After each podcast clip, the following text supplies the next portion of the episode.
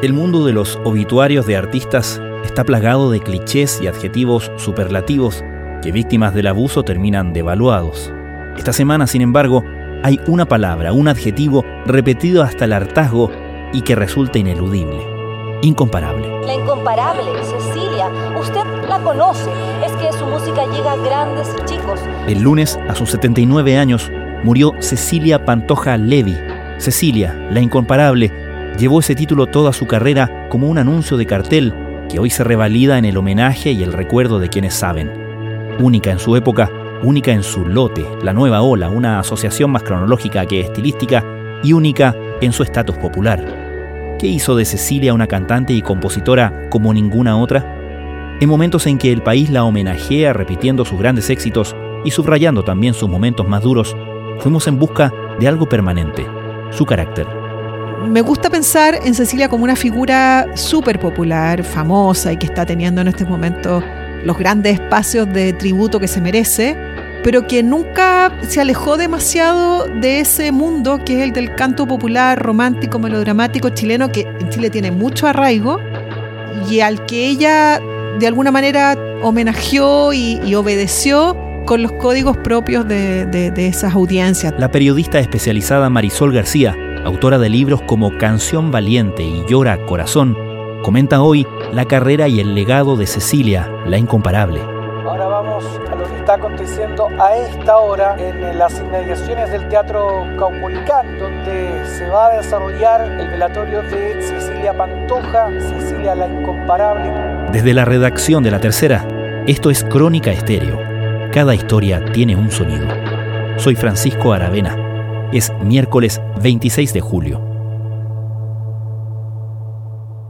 El carácter, que es un concepto que suena medio de perogrullo, pero yo creo que es por lejos lo más difícil de conseguir en la canción popular. Hay un montón de malos entendidos en torno al pop. Y entre ellos está que uno destaca en la medida que uno tenga talentos sobresalientes, que uno cante muy bien, que uno se mueva muy bien, que uno sea particularmente guapo, guapa. Cuando en realidad lo que en el pop es por lejos lo más difícil de conseguir, es tener una identidad distintiva.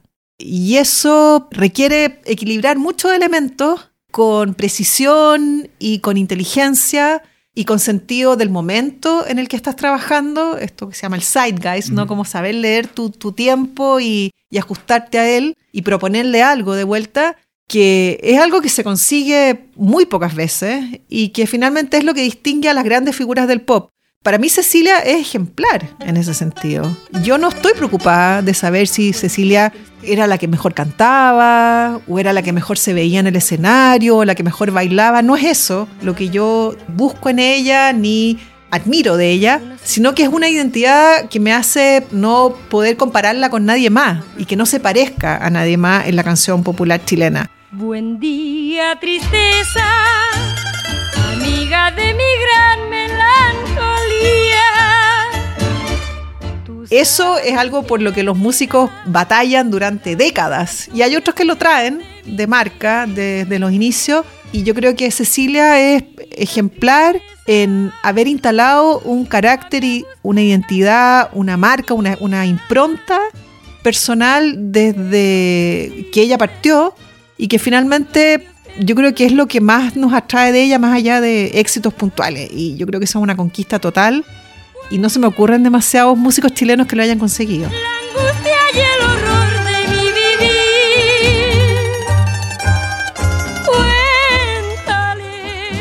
¿Y sabemos de dónde viene eso? Porque uno puede hacer los paralelos de que, sobre todo en la época en que Cecilia alcanza prominencia, había muchos, qué sé yo, productores, mucho ejecutivo tratando justamente de confeccionar un producto, ¿no?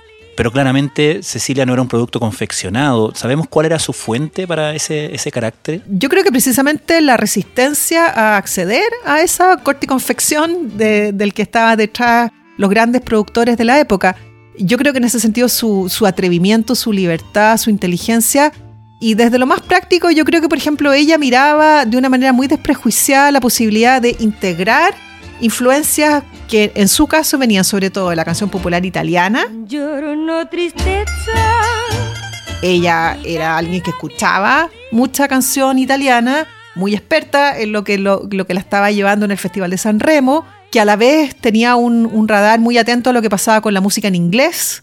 No tenía problemas en intentar como combinar esas cosas sin acceder a requerimientos que le hubieran quitado tiempo, que le hubieran quitado energía en torno, por ejemplo, a cómo ella se tenía que ver o cómo ella tenía que caerle bien a la, revista Ritmo, que era básicamente accediendo a ciertos códigos de presentación personal, de femineidad, de compartir datos íntimos de su vida personal.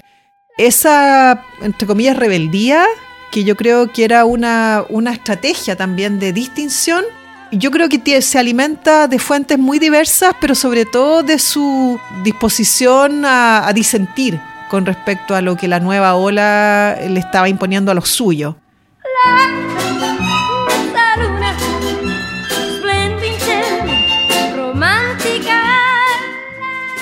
Sabemos que Cecilia suele asociarse a la nueva ola, ¿no? Claro. Pero por lejos se escapa de ahí. Yo la explico cronológicamente en la nueva ola, pero desde lo musical, desde el resto de su trayectoria y desde sus éxitos y sus fracasos, porque Cecilia, por cierto, también es alguien con periodos muy oscuros, de mucho olvido, de muchas dificultades, no es representativo de la figura popular exitosa siempre.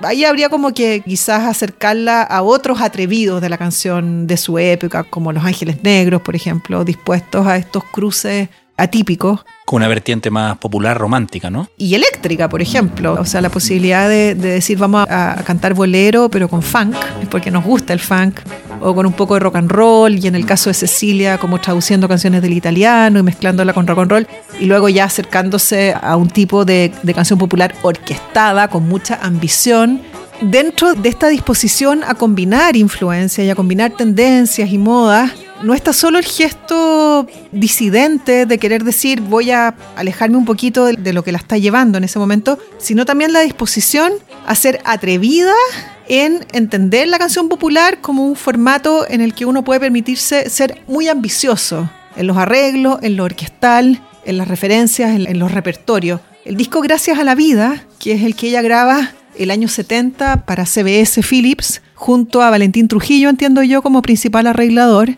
Es un disco que parte, el primer track, con una versión suya para Gracias a la Vida y cierra con Plegar a un labrador de Víctor Jara.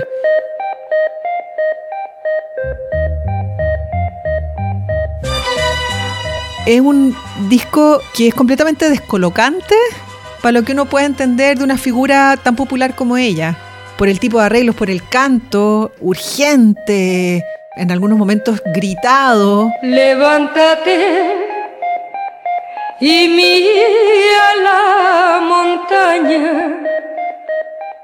Canciones que por supuesto estaban muy por fuera de lo que uno hubiera esperado de una figura de la nueva ola y a la vez un disco que le fue bastante mal. Fue un disco que produjo conflictos en términos como de la recepción que tuvo entre sus fans, no esperaban verla a ella haciendo una canción de Víctor Jara, por ejemplo. Entiendo yo que cometió el error de promocionarlo en México sin mucha suerte. Terminó siendo su último disco de estudio y por mucho tiempo ella estuvo retirada de nuevas grabaciones.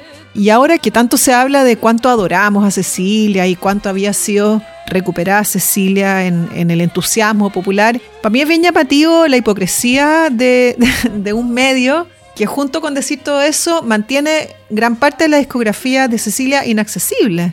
Este disco que te menciono y muchos otros discos importantes de Cecilia no están disponibles en los servicios de, de streaming, no están digitalizados. ¿Y qué explica eso? Yo creo que desórdenes habituales con respecto a lo que pasó con la industria discográfica chilena luego del golpe, hay muchas licencias que se perdieron, pero yo creo que también con una aproximación un tanto esquemática a que Cecilia son dos o tres canciones y que si armamos cualquier compilado donde esté Compromiso y Baño de Mar a Medianoche, estamos salvados cuando en realidad hay mucho más que explorar y de pronto en estos días de, homenaje va a ser interesante ir compartiendo playlists o lo que se puede hacer con respecto a compartir también las canciones menos conocidas de Cecilia, que son valiosas y que pasan por muchos estados de ánimo. ¿eh?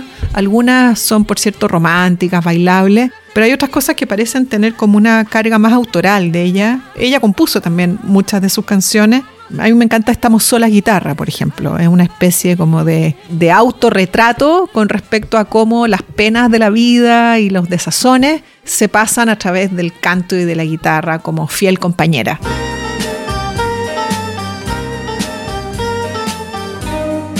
Estás escuchando Crónica Estéreo, el podcast diario de la tercera. Hoy, la periodista Marisol García habla sobre la carrera y la marca en la historia de la cantante y compositora Cecilia, fallecida el lunes pasado. Sabes que cuando llena de tristeza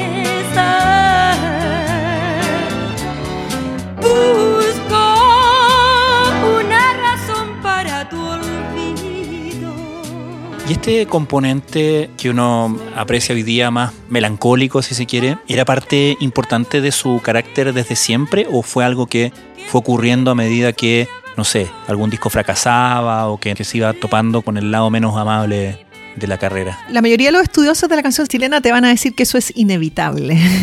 la música chilena el canto popular chilena tiene, va a tener siempre esa carga de tristeza, de melancolía, incluso cuando está haciendo canciones bailables, incluso cuando está haciendo trap. Y en realidad es verdad que eso, nosotros somos el país de las cumbias tristes incluso. Somos el país de un año más en el año Total, nuevo, ¿no? Total. Entonces, eh, tenía esa carga, pero yo la asocio más bien a una cosa como de una, de una voz que viene de un pueblo pequeño, de una voz que tiene que enfrentarse a un montón de dificultades en la gran ciudad. Me parece que es parte de su personalidad, que yo creo que fue la de una mujer reflexiva. Yo creo que más allá de características así puntuales que uno pudiera describir en el carácter público de Cecilia, a mí me parece que ella era una mujer no frívola, no era una mujer frívola, era una mujer que daba pasos pensados, atrevidos, propositivos, tomándose muy en serio lo que representa la canción popular para una cultura, para un país. Y eso se carga con dificultad muchas veces, me parece coherente. Claro, porque hablas de lo que la distingue como parte de su carácter, ¿no? Ujú. que, que es un poco esto también, ¿no? Pero al mismo tiempo uno puede decir es lo que va de alguna manera sellando su destino diferente al resto de los músicos de su generación. Yo creo que ahí hay, hay pega que hacer en términos como también de las circunstancias biográficas en las cuales a ella le tocó trabajar. Uno se asoma a veces a cosas muy elocuentes, como por ejemplo yo recuerdo haber leído textos editoriales de la revista Ritmo o columnas de opinión donde se le reprochaba a Cecilia, que en ese momento era una gran figura, no comportarse de la manera adecuada en determinados escenarios, como diciéndole, no está siendo una niñita bien. Y yo me imagino cómo habrá sido tener que trabajar contra eso en, esos tiempos de, de Chile y quizás lo amargo que eso te va dejando de trabajar con tantas cosas en contra. Yo creo que la biografía de Cristóbal Peña sobre Cecilia, La Vía en Llama, es un súper buen libro para ir entendiéndola a ella en esta conexión permanente entre su vida personal y su música. Y es un libro que, a diferencia de lo que la propia Cecilia quiso reconocer, es un libro que a ella la deja muy bien. Claro, recordemos que es un libro que por una acción legal de ella misma termina siendo requisado de A los pocos días de ¿no? salir. Claro, Y ella dando entrevistas, hablando de lo indignada que está con esta investigación, para luego reconocer que nunca la había leído. claro. Sola, como una ola en de gente. Indiferente. tenía esa cosa quizás impulsiva, con cierta distorsión con respecto a lo que representaba para ella ser una figura pública. Yo creo que también ella es víctima de un tiempo donde lo que se entendía por periodismo espectáculo era un periodismo intrusivo, banal, y donde finalmente cuando surgen periodistas que de verdad están dispuestos a investigar en serio con respecto a su, a su legado, no saben mucho como... Bueno, es una larga historia, es una bien Claro. fascinante historia Mm. porque era... eh, Yo recuerdo haber ido al lanzamiento de ese libro y, y la paradoja de que a los dos días de haber ido a un lanzamiento el libro no se podía encontrar en ninguna parte porque estaba, como tú dices, requisado.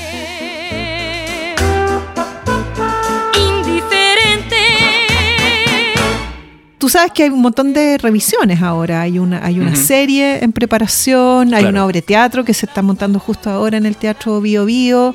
Me imagino que puede haber otros proyectos de investigación y me parece justo que así sea. Pero también me parece que hay un montón de periodos de la vida de Cecilia por investigar y sobre todo se me hace sospechoso este entusiasmo por su biografía que pareciera no ir a la par de un seguimiento más riguroso con respecto a los discos que todavía no están accesibles y a la revisión más como certera de su discografía, de sus archivos, ya iba mucho a televisión y yo creo que en YouTube no hay demasiado de sus Mm. archivos, hay mucho todavía como que, que compartir. Y de pronto darle un tratamiento a estas alturas de un homenaje con evidencia y con material a la vista. A mí me gustaría que eso pasara de ahora en adelante. ¿Crees tú que de alguna manera en Cecilia se romantiza el fracaso, qué sé yo, este ambiente como medio under de La bohemia. boat, la bohemia, pero un poquito decadente, el tema del alcoholismo, el tema de la voz ya claramente deteriorada? ¿Hay algo ahí que de alguna manera eh, Cecilia empieza a simbolizar, no de la manera más homenajeada directamente?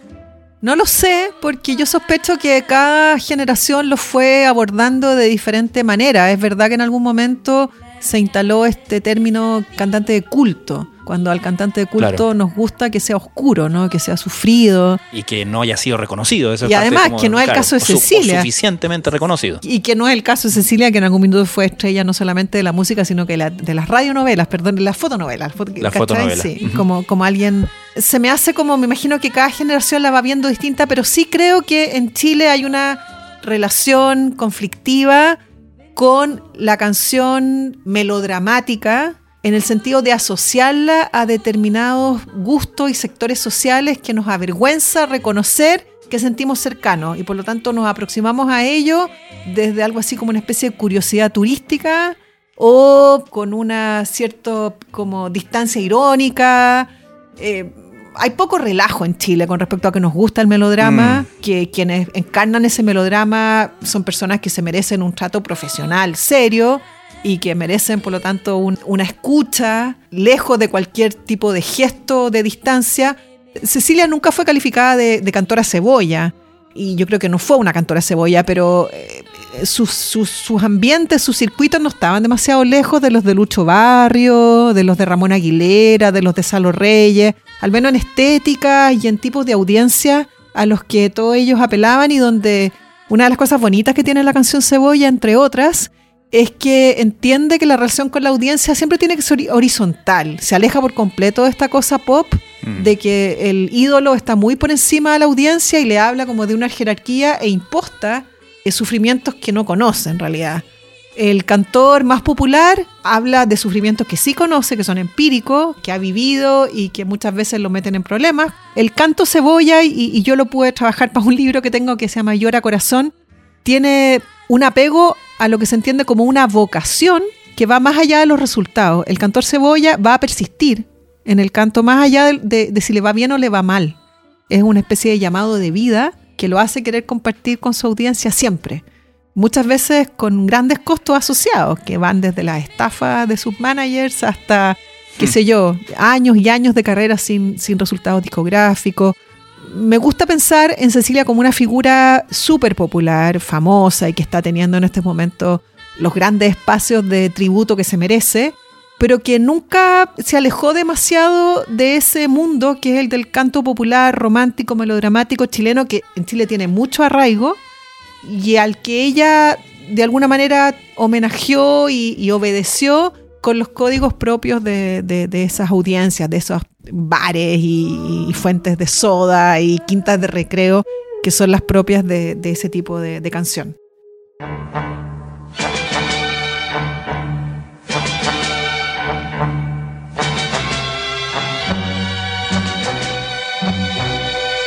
Marisol García, muchísimas gracias. Gracias, Pancho. Gracias a la vida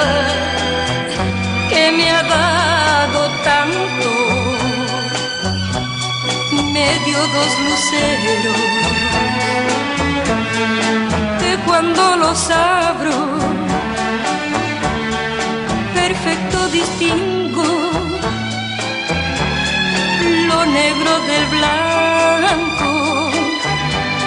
Y en el alto cielo su fondo estrellado. Y en las el hombre que yo amo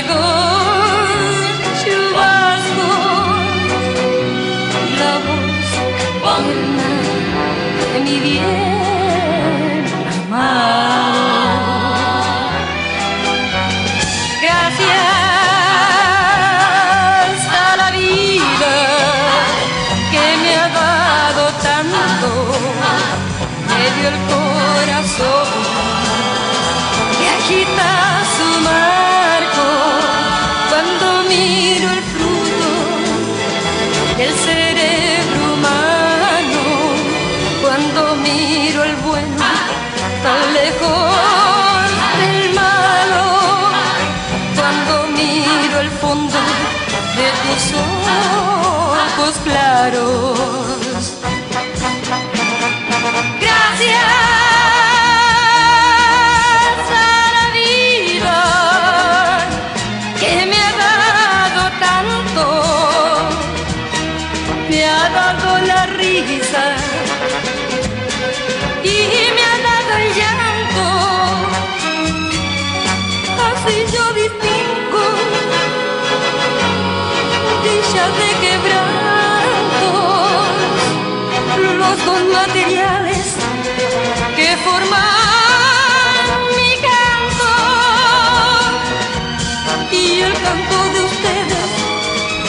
Es el mismo canto y el canto de todos que es mi propio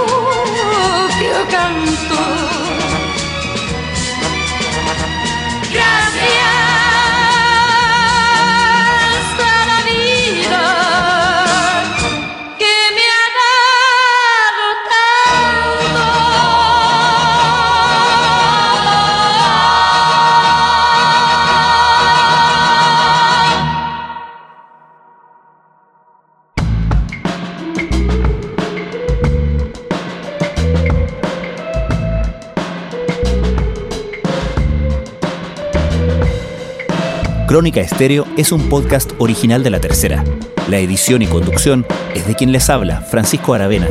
El diseño y postproducción de sonido son de Michel Poblete. Nuestro tema principal es Say Again de Citadel. Escucha todos nuestros episodios en Spotify o en tu plataforma favorita de podcast y en latercera.com. Nos encontramos mañana en una nueva entrega de Crónica Estéreo. Cada historia tiene un sonido. El podcast diario de la tercera.